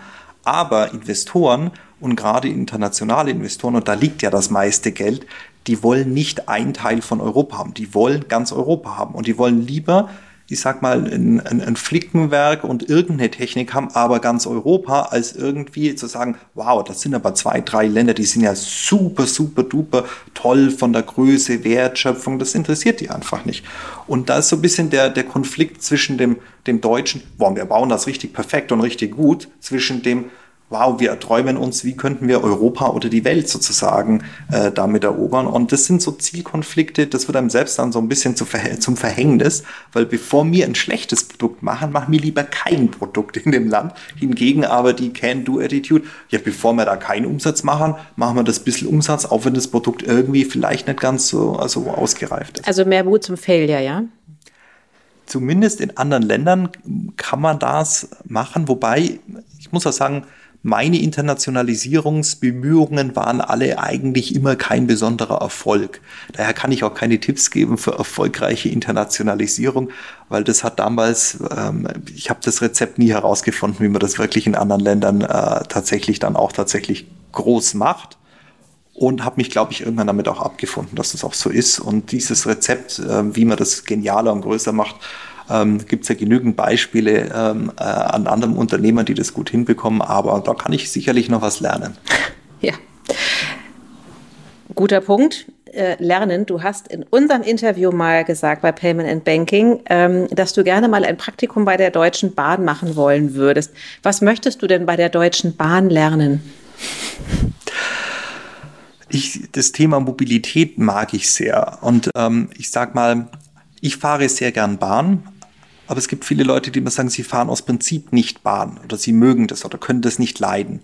Und was mir gut gefallen oder was ich möchte einfach mehr verstehen, oder dieses Bahnfahren, das ist einfach von mir so eine Passion. Ich fahre einfach wahnsinnig gern Bahn. Ich schaue aus dem Fenster, finde es super toll. Ich finde auch, jeder diskutiert über Verspätungen der Bahn, aber nie über im Stau stehen mit dem Autos. Ich finde es, wenn man hier jetzt auf den Parkplatz schaut, es stehen überall sinnlos Autos rum, die keiner irgendwie braucht. Ja, Gott sei Dank stehen sie. Naja, gut, aber was, wenn, sie, wenn, wenn die sozusagen mhm. jetzt unterwegs wären, ja, ja, genau. diese wunderschönen Flächen, wer da alles Rad fahren könnte auf diesen bescheuerten Parkplätzen, das ist sozusagen tote Masse. Und das ist so ein Thema, wo ich mir so denke, naja, das Bahnfahren müsste akzeptabler, niedrigschwelliger werden und mich, ich sag mal, im Praktikum würde mich da nicht weiterbringen. Und in einem Konzern kann ich leider nicht arbeiten. Aber sozusagen mal so einen Tag einfach mal so einen Betriebsablauf von der anderen Seite mal mitzubekommen. Was macht denn zum Beispiel äh, ein Zugführer? Wie genau funktioniert der Prozess? Ähm, wie, wie ist das? Das ist, glaube ich, ein richtig harter Job und so. Ähm, ich hätte es mir einfach mal gerne angeschaut. Also das hat mich einfach mal interessiert. Ja, du hast ja eingangs gesagt, du möchtest gerne Prozesse verändern. Welchen Prozess würdest du denn bei der Deutschen Bahn verändern? Also Du wirst angerufen vom Chef der Deutschen Bahn. Hallo, Herr Krautkrämer. Ich habe gehört im Payment Banking Podcast, Sie möchten Prozesse verändern. Wir haben ja ein strukturelles Problem. Was würden Sie sagen? Was würdest du ihm antworten? Hm, gut, das ist natürlich jetzt mal so. Ähm, sehr hypothetisch, aber. Sehr, sehr hypothetisch. Ähm, müsste man wirklich überlegen. Das ist natürlich jetzt sehr, also ich kann natürlich nur sagen, was mich natürlich immer stört und was mich natürlich auch beim Bahnfahren natürlich immer sehr hindert. Ähm, ist, dass das Bahnfahren, ich sag mal, für Geschäftsreisen manchmal wirklich beschwerlich ist. Kein vernünftiges Internet, richtig telefonieren kann man nicht. Es gibt eigentlich die selbst erste Klasse Bahnfahren ist wie zweite Klasse Bahnfahren. Es fahren nur tendenziell ein bisschen andere Leute mit, wobei auch heute Familien mit kleinen Kindern auch genauso erste Klasse fahren. Das heißt, du bist so ein bisschen in deiner Privatsphäre gestört. Es gibt keine Abteile mehr, wo du früher wirklich sagst, wow, du buchst ein Abteil, dann hast du die Ruhe so für dich. Nicht, dass mich stört, aber ich sag mal, wenn man zu zweit oder zur Drittbahn fahrt, ist eigentlich unangenehm. Da ist fast Autofahren und so weiter, kann man verstehen, kann man sich telefonieren, kann man sich austauschen. Äh, kann man für Businesszwecke besser nutzen. Das heißt, dass sozusagen auf dieses, dieses Bedürfnis, dass vielleicht man nicht unbedingt alleine Bahn fahrt oder auch Familien mit, mit, mit Kindern und so weiter. Was, wenn das schöne Abteil einfach wieder da wäre, wo du auch so deinen Tisch hast, das würde ein bisschen Privatsphäre mehr zurückbringen, irgendwie ins Bahnfahren. Das ist so was etwas, das würde mich einfach so als, als Vorschlag wieder mehr Komfort und mehr Individualität beim Bahnfahren. Okay, das Demokratisieren der ersten Klasse würdest du bemängeln? Mm, nein, aber ich sag mal, wo ist dann der Unterschied zwischen der ersten und zweiten Klasse? Weil ähm, es ist doch vollkommen in Ordnung und äh, dass ich sag mal, jeder natürlich jede Klasse und so weiter nutzen kann.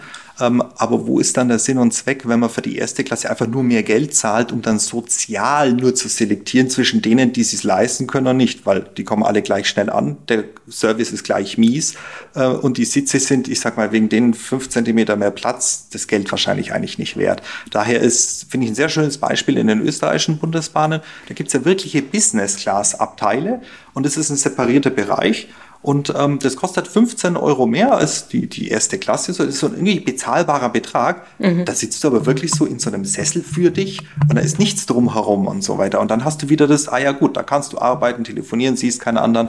Ähm, das ist für mich irgendwie so eine, so eine Optimierung des Bahnfahrens und weg von diesem reinen Beförderungszahlen und Masse an, an Leuten und wie, wie, wie billig muss Bahnfahren eigentlich noch werden, dass Leute Bahn fahren. Ich glaube, es ist eh schon, wenn man das ein bisschen vorausbucht, so preiswert.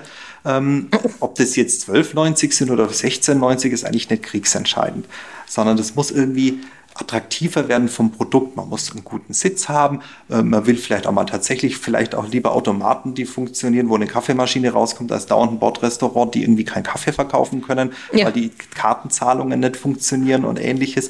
Das geht einem halt irgendwie heutzutage wahnsinnig irgendwie auf den Keks. Und solange der Benchmark ist, ich fahre schnell Auto, weil dann komme ich überall schnell hin und, und da kann ich auch telefonieren und bin irgendwie allein für mich oder so weiter. Mhm. Ähm, das so in die Bahnwelt hinein. Das ist aber keine Prozessverbesserung, sondern so eine persönliche Bahnmeinung, wenn man mich fragt, was ich mir wünschen würde. Also convenient, ja. Mhm. Ähm, so, jetzt hast du ja dir dieses Interrail-Ticket gekauft, wirst jetzt also viel rumreisen in den nächsten drei Monaten. Wie lange reist du rum und wirst du wieder gründen? Und wie wäre es denn zum Beispiel mit einem Mobilitäts-Startup? Wäre das was für dich? Oder muss es die Fintech-Branche bleiben? ähm, naja, die Idee ist ja schon ein bisschen tatsächlich mit dem Reisen für sich selbst auch zu reflektieren, was macht dir Spaß und was siehst du auch davon. Und ich finde auch immer beim Reisen kommen einem die tollsten Ideen, wenn man auch sieht, hey, das ist ja völlig normal und, und toll gelebt in anderen Ländern. Ich finde es zum Beispiel so angenehm, wenn du in, in London mit, äh, mit, der, mit dem Underground, also mit der U-Bahn fährst und einfach nur deine Kreditkarte durchziehst, geht das Tor auf, steigst ein, ziehst nochmal durch und es ist einfach am Ende des Tages bezahlt. Kein Mensch traut sich doch in der Stadt mit den Ringen und so weiter irgendwie einen Bus zu nutzen oder bei griesgrämigen Busfahrern mit Münzgeld zu bezahlen, weil das ist einfach lästig. Da laufe ich einfach lieber. Ihr habt doch in München, habt ihr da nicht auch diese, diese Dinge, die man so umknicken ja. muss? Das habe ich nicht verstanden. Ja. Ich knicke da, glaube ich, immer viel zu viel ab, weil ich immer denke, oh, es wird schon stimmen. Ja, oder wenn, wenn du es zu wenig machst, ja. dann tun sie dir gleich 60 Euro wegen Schwarzfahren ja, genau. drauf. Das ist so, das ist, das versteht keiner. Das muss irgendwie niedrigschwellig, convenient sein. Und ähm, daher ist auch vermutlich das 9-Euro-Ticket auch keine gute Idee. Ähm, aber ähm, um deine Frage zu beantworten, erstmal Abstand gewinnen, dann mal schöne Ideen sammeln und für einmal äh, reflektieren, wo kommt man her, was möchte man machen und ich möchte nicht drei Monate durchreisen, sondern das sind bei mir immer so Etappen. Mal lange Wochenenden, mal äh, Freunde, mal vielleicht One-Way wohin fliegen und dann mit dem Zug wieder sozusagen zurückreisen. Aber für mich ist die Freiheit, keinen Plan haben zu müssen. Das muss ich sehen, alle europäischen Hauptstädte. Nein, überhaupt nicht. Sondern einfach vielleicht an den Bahnhof zu fahren und einfach in irgendeinen Zug einsteigen zu können, egal wohin. Und random wo auszusteigen, Hotel suchen, abends wo essen gehen. Irgendwie entweder zufälligerweise kennt man da jemand oder niemanden, aber dieses so einfach reisen auch mal mit sich selbst, diese völlig, und wenn man sagt, ich habe keine Lust, das Wetter ist hier blöd, auch wieder heimfahren zu können. Und das ist so mein, mein Sommer-Challenge, das mal zu machen. Das klingt super. Ich kann mich erinnern, wir saßen mal in Istanbul am Flughafen und da saßen wir vor dieser Abflugtafel und ähm, da standen so Destinationen drauf. Da kommst du von Frankfurt oder München oder so überhaupt nicht hin. Und das war wirklich hart, sozusagen, natürlich in den Flieger wieder zurückzusteigen. Und man so dachte, man könnte jetzt irgendwie auch nach sonst wohin. Ja. Weil wann kommt man da sonst jemals hin? Ja, ja. Außer, ne? Man nimmt sich's richtig vor, man plant es, so dieses. Aber man macht es dann man macht, man macht's einfach nicht, weil man dann ja dann plötzlich merkt man so, oh nein, diese Planung und Visum und keine Ahnung. Ja, das ist, ja. Äh, das bremst einen dann schon ja sehr aus, in mhm. der Tat. Und ich finde ja auch gerade, wenn es die, die meisten Städte, die ja jeder so nennt, Barcelona, Paris, London, die sind wahnsinnig voll, sie sind touristisch super erschlossen und so weiter. Wie schön sind dann die teilweise diese 30.000 Einwohner Ortschaften, sage ich mal so, deren Namen man sich nicht behalten kann. Überall gibt es ein schönes Restaurant, einen schönen Berg, einen, einen, schönen Fleck zum Sitzen. Und ich liebe ja eigentlich Mentalitäten von Menschen. Ich sitze am liebsten in einem Café und schaue den Menschen so zu, wie die da so leben. Wie riecht's da? Was essen die da? Und was tun die so? Was treiben die so? Und so einfach mal so in den Tag hinein so zu leben und nicht dieses, diese Instagram-Challenge mit irgendwelchen Bildern und, und Wahrzeichen oder irgendwelchen tollen Landschaften da irgendwie zu machen, sondern sich einfach mal so richtig schön treiben zu lassen. Mhm. Gäbe es ein Land, in dem du denn dauerhaft leben wollen würdest? Kennst du eins? Hm. Ehrlich gesagt. Nein, Bayern ist so schön. Na, also. Oh, jetzt kommt's. Ich, Kolumbien ist wirklich wunderschön. Das Land, die Landschaft. Ähm, aber Kolumbien ist halt leider auch bitterarm. Und du musst halt wirklich deinen Geldbeutel festhalten. Und diese, diese, diese in Deutschland so natürliches Gefühl der Sicherheit, ich kann mich überall hinstellen und, und außer dass mein Rad geklaut wird, das ist man gar nicht so gewohnt oder im Ausland ist es normal, dass es nicht so ist. Und ich bin es aber als Deutscher so gewohnt, dass für mich das so wichtig ist, dass selbst so eine Überlegung, Spanien, gibt es Hausbesetzer, da musst du dich drum kümmern. Also eigentlich ich bin eigentlich jemand, ich könnte eigentlich überall eine gewisse Zeit wohnen und dann auch wieder weiterreisen. Ich bin so ein reisender Mensch. Ich brauche keine so eine feste Homebase, wo ich sage, ja, genau, im Sommer bin ich in Deutschland und im Winter sitze ich dann in, in Spanien oder sowas. Mhm.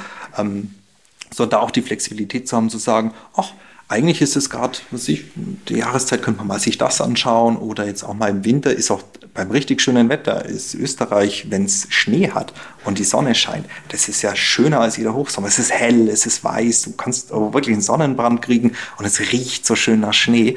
Und ich glaube, diese Abwechslung immer diese, dieser Jahreszeiten, das gefällt mir so gut.